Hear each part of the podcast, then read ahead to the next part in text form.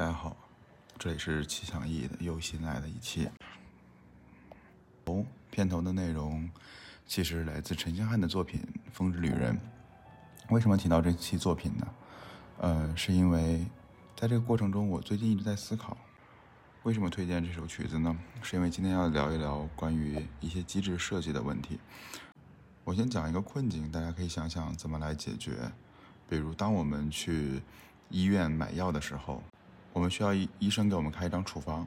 这时候呢，医生其实是我们的代理人，他将给我们根据情况来开药。这里面其实就会有两种问题：第一，这张处方其实是有一定的副作用的，因为如果这里面比如说用户用药不安全，或者说有一些检查没做好，他拿这张处方买了药，医生可能要承担风险。但另一方面，如果我们鼓励医生去开这些药，比如说你按照百分之多少的提成，这是我们之前一直被诟病的嘛？那这里面就会造成说，因为有利益，所以会导致医生去过分开药，或者说大用我们称之为叫大处方。所谓大处方，就是里面有一些你根本用不到的药，然后你随便看一看，可能吃个三三百五百。虽然这些情况现在已经有所改善了。但实际上，它其实是一个机制设计的问题。那今天其实想聊的是，我们如何去设计一些善意的机制。提这个问题，是因为我的一个基督教的传道人朋友，我们俩曾经聊过，究竟在什么样的机环境里，或者是什么样的机制，才能最大化的激发人们的善意？因为我们仔细想想，作为一个产品设计者，我们其实很容易激起人们心里的邪念，比如说。每日签到打卡送送积分送钱，走路送钱，然后呢去偷别人的东西，去请别人砍一刀，然后呢我们有很多这样的方式能激起人类的各种各样的欲望，然后呢这些欲望会驱使着人们去做一些事情，它固然能达到我们的我们的 KPI 吧，它一定能达到，然后但这里面其实这个完成的过程，我们真的没有更好的方法了吗？比如说就像有很多的。平台希望获得更多的收益，他就鼓励医生多去开药。你开完药之后，就给你等比的抽佣也好，返点也好。那作为如果我是作为一个可能，嗯，最近手头有点紧，或者说我是想来网上挣钱的人，我肯定是会按照官方推荐这些东西，嗯，给别人开具一些可能他暂时用不到的一些处方也好，或者什么也好。这个你说是怪这个人，还是怪平台，还是怪谁呢？我觉得这一切背后。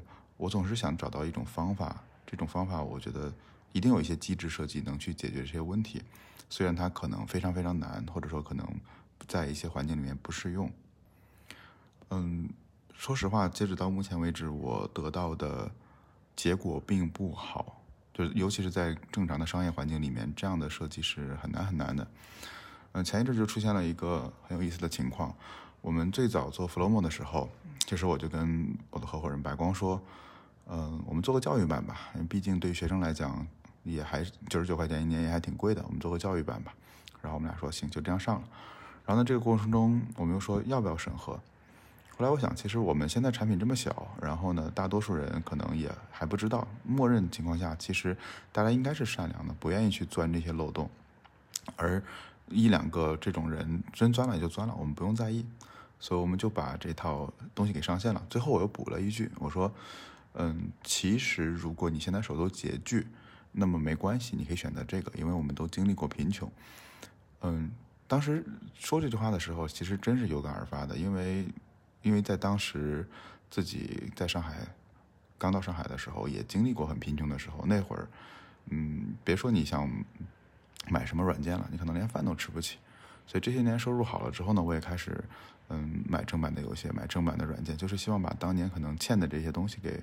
给还上吧，我觉得这是一种感恩的机制设计。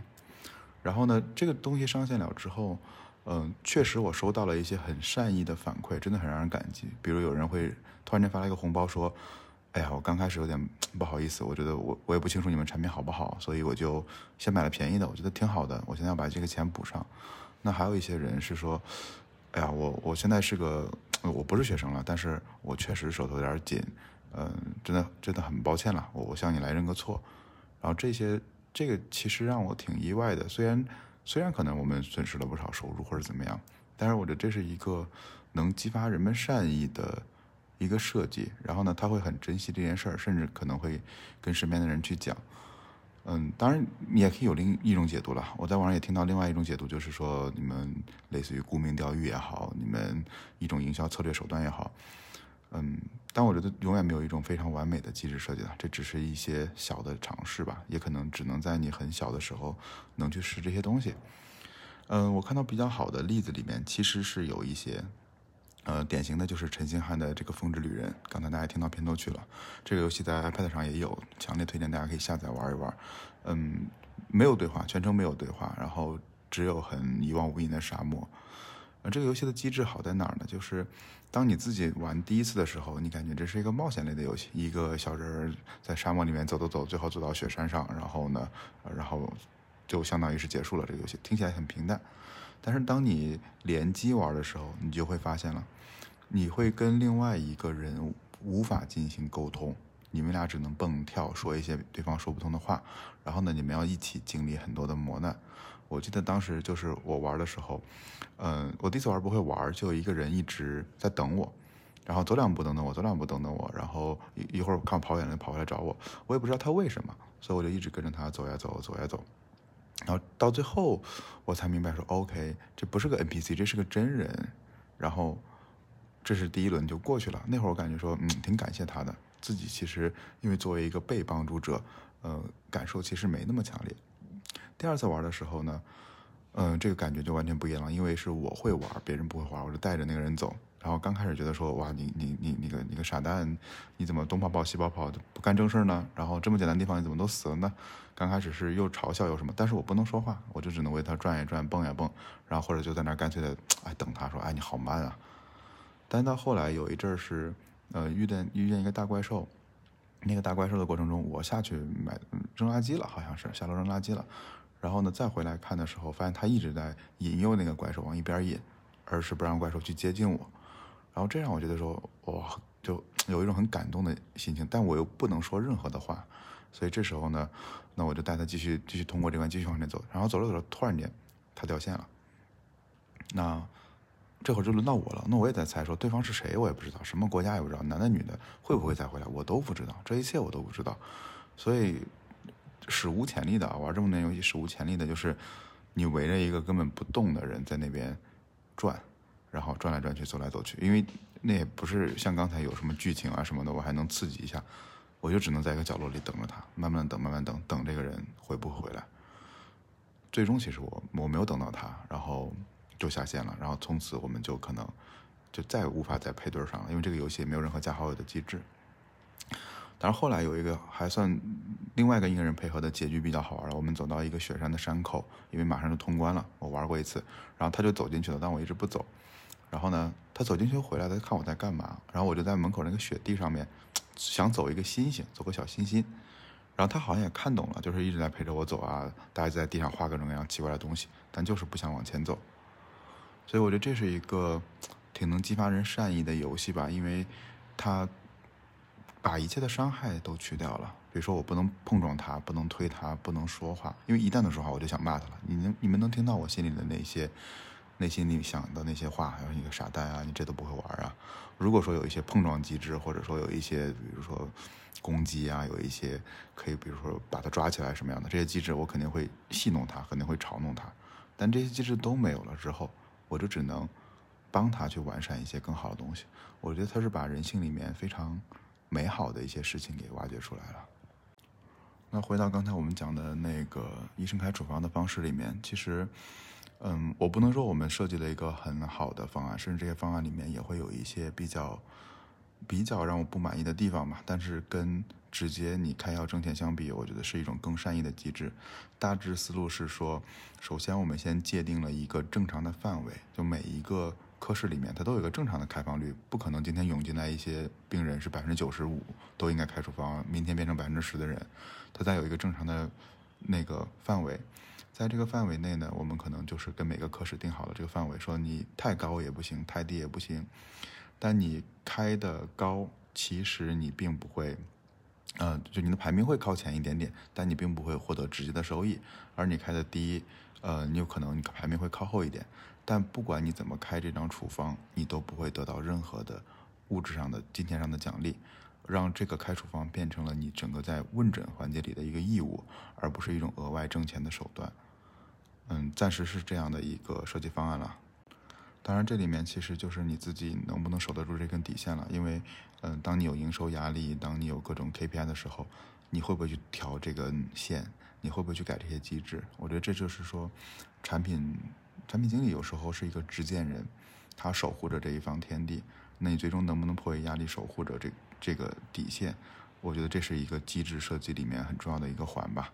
你像在游戏里面，其实你已经通过各种各样的游戏机制约束了人；而在我们的商业环境里，之所以难，是因为你不一定能坚持到最后，能坚持到你的这些原则上去。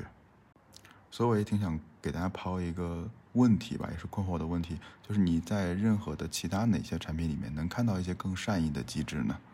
因为我每年很喜欢看那个小龙的公开课，因为我总能感觉到微信在很多情况下还是有一些比较善意的。善意的机制，它并没有完全利用人性的恶来去驱动这些事情。那除此之外，我们还能看到哪些比较美好的？如果有的话，你也给我欢迎留言吧。今天在那 B 站看视频的时候，就看到一个讲，嗯，尼尔机械纪元的游戏。我觉得这也是在结尾的时候，也是一个很好的案例。是这样的，尼尔机械纪元剧情是什么？我觉得玩过没玩过都无所谓。但它的结尾是这个样子的：你要想获得一个 happy ending。然后呢，你在结尾的时候，你需要操作一架小飞机，去跟所有的演职员的名字作战。演职员的名字会放出来很多弹幕。然后呢，这个游戏在这会儿呢，会非常非常难，有点像当年的是是男人就坚持十秒，就这个就是非常多的弹幕。但在这个过程中，你玩到最后，你他会问你是否继续，是否继续，是否继续，你会不断的选择继续。就当你快玩不下去的时候，这时候屏幕会。静止住，然后呢，出现各国的语言，告诉你说你要坚持，你要加油，你要继续下去。你是否需要别人的援助？这时候，当你点是的时候，然后你会发现你那个小飞机周围会围绕了很多别人的小飞机。这时候你会，你还不知道怎么回事。这时候只是你觉得威力加强了，但那个飞机变多了，然后你的能力变强了。这时候你会发现，当旁边每一架飞机中弹身亡的时候，就会说谁谁谁的存档丢失了，然后谁谁谁的存档丢失了。可能你还不知道是怎么回事，但是当你通关了之后，这个游戏非常简单，只有二维的很粗糙的画面。有兴趣你们可以去搜索一下，或者看一下 show notes。当你结束之后，你会发现说，他会问你，你是否愿意把你的存档捐助给别人，让你的存档为别人来护航。这一刻，我虽然没有通关这个游戏，但是我在 B 站看了好几遍这个视频，非常非常的感人，因为。当当你开始接受别人援助的时候，所有的背景音乐都变成和声，然后各国的人像前赴后继的奔涌过来。我觉得这就是游戏设计的一个魅力吧，或者说一种好的机制设计，能把人性里所有的善良全部调动出来。我也非常非常渴望能去设计出来这样的产品，所以希望所有如果你是做产品的人，那我们能不能去设计一些足够好、足够善意的东西？或者你如果你看到一些比较善意的设计。也希望你能分享给我，谢谢。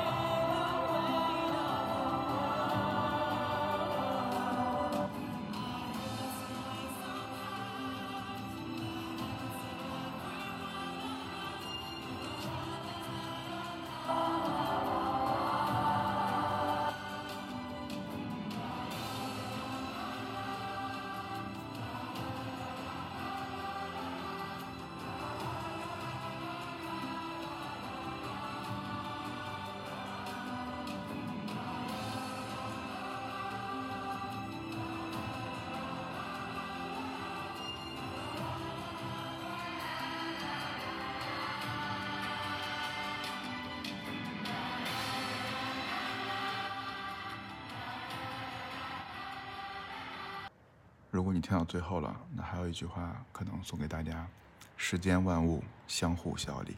谢谢。